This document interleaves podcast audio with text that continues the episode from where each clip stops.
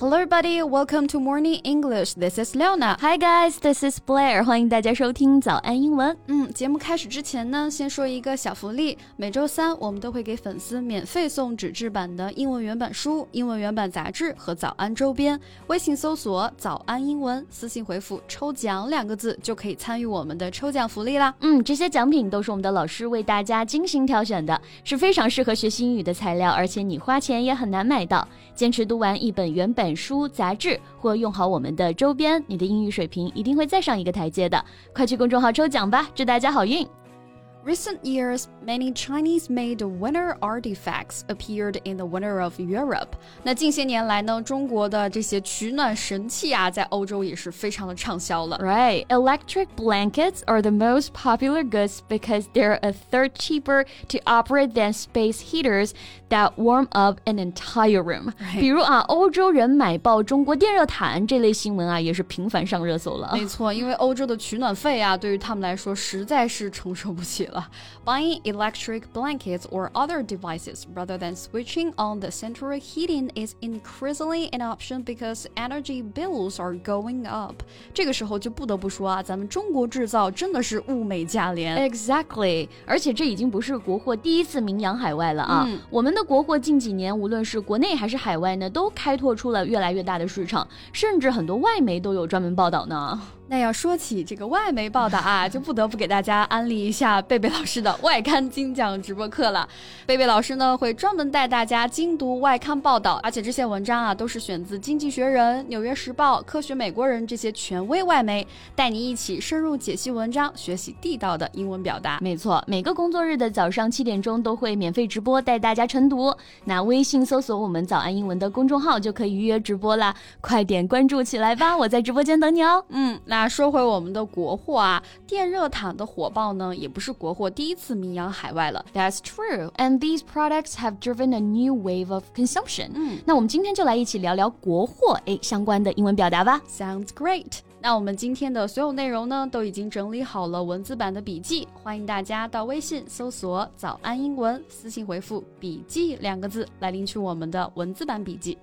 首先，国货其实指的就是本国的商品嘛。嗯、那英文当中，domestic 我们表示国内的、本国的国货，直接说 domestic products，哎就可以了。Yes, and new Chinese domestic products refers to a certain number of fast-growing Chinese brands incubated on the internet。那近些年来呢，中国电商的蓬勃发展啊，让这些老牌的国货呢，也在不断的创新，越来越多的国货都开始展现出新鲜的活力了。That's right. Actually, for a long time time, foreign brands reigned unchallenged in China. Mm. Shoppers saw them as status symbol and associated them with quality.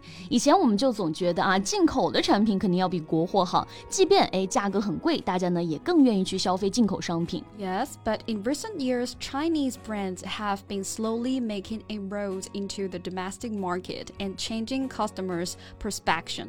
At the heart of this is 国潮啊，其实跟国货兴起相关的呢，还有一个词就是国潮了。Right, it's a trend that has been translated as China chic, national tide, and Chinese fashion trend，、嗯、就是我们说的中国风、民族潮流或者中国时尚潮流。那我们可以用 China chic 哎来表示这个意思啊、嗯、，chic。 C H I C 就是名词潮流的意思。So the vitality of China chic originates from its fusion of a classic spirit and modern innovation and traditional style, meaning contemporary tastes. 包括我们现在也常说的新中式啊，其实就是让很多传统的中国元素呢，成为了日常生活的一部分。比如很多人会穿着马面裙啊、汉服啊，就直接上街了，其实也真的挺漂亮的。Right, many decade-old brands have reinvigorated themselves and made tremendous progress in connecting with young market。嗯，许多老牌国货也在年轻人当中打开了市场，就本来质量就值得信赖，现在呢又更具活力，真的是国货之光啊！没错，那我们常。常说的国货之光啊，我们在对内宣传的时候呢，可以直接翻译成 branded domestic products。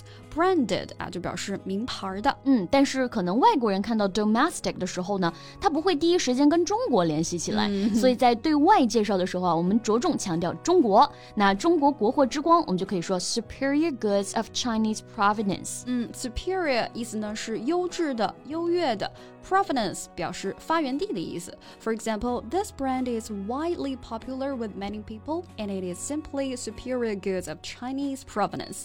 那大家心里呢，应该 也都有自己的一份国货之光的榜单啊。对，那我们刚刚提到这个 provenance 啊，这个词我们可以用来表示某个产品的原产地的意思。嗯，For example, all the furniture is of English provenance，就是说这些家具呢都是英国货。Yes，那 provenance 这个词呢，它的意思呢比较宽泛，可以指任何来源、起源或者历史记录的可追溯性，比如说一些艺术品的来源呀、历史数据的溯源呀，甚至某个故事的出处等等。给大家举个例子 啊，Have you checked the provenance of that story？啊，那意思就是说，哎，你有没有核查过那个故事的出处呢？嗯，那我们还可以用 place of origin 或者 country of origin 来表示原产地、原产国的意思。嗯，origin 啊就是起源、起因。那每个商品的标签上都会标明这个东西的原产地。地是哪儿吗？So the label on the product indicates its place of origin。嗯，无论是国货还是进口货啊，其实我们消费者最看重的还是这个产品 的品质了。当然，哎，这国货也有翻车的时候嘛。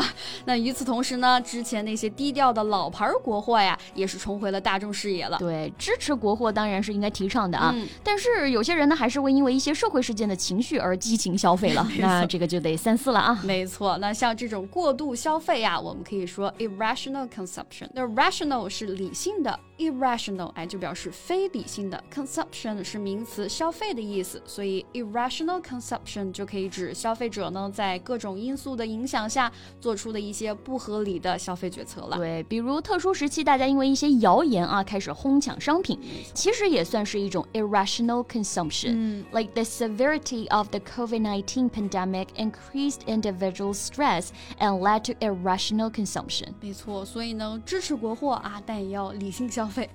Okay, so this is the end of today's podcast, and welcome to leave your comments about your favorite domestic products. 那我们今天的节目就到这里了。最后再提醒大家一下，今天的所有内容都给大家整理好了文字版的笔记，欢迎大家到微信搜索“早安英文”，私信回复“笔记”两个字来领取我们的文字版笔记。 Okay, thanks for listening, and this is Leona. This is Blair. See you next time. Bye. This podcast is from Morning English. 学口语就来早安英文。